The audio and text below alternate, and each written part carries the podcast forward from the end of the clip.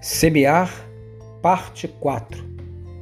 Disse Jesus: Na verdade, na verdade vos digo que se o grão de trigo caindo na terra não morrer, fica ele só, mas se morrer, dá muito fruto.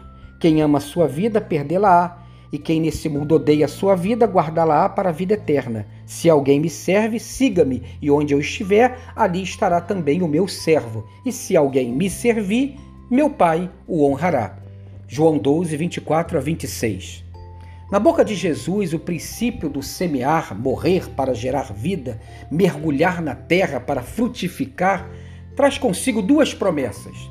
Onde eu estiver, ali estará também o meu servo, disse Jesus. E, se alguém me servir, meu Pai o honrará.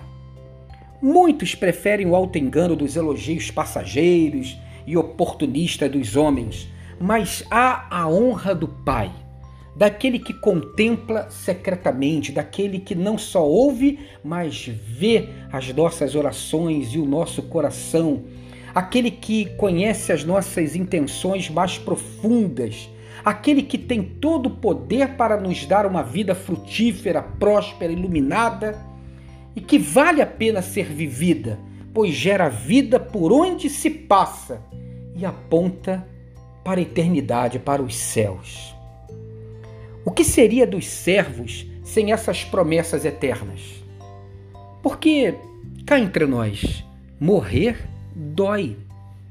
Morrer é difícil. Morrer implica sacrifício e renúncia.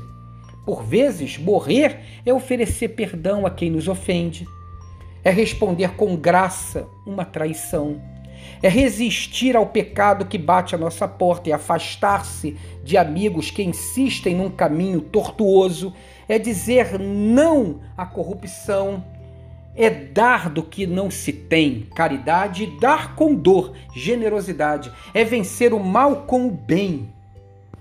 O princípio do semear é a fraqueza que vence o forte, a humildade que vence o poderoso o princípio do semear é das estrelas, é coisa sublime, é da fé, é da eternidade.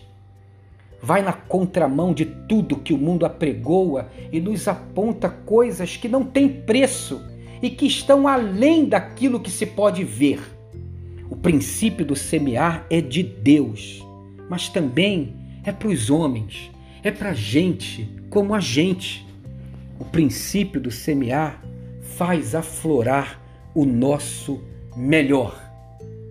Bem-vindo ao princípio do semear. Tenha um dia abençoado e abençoador.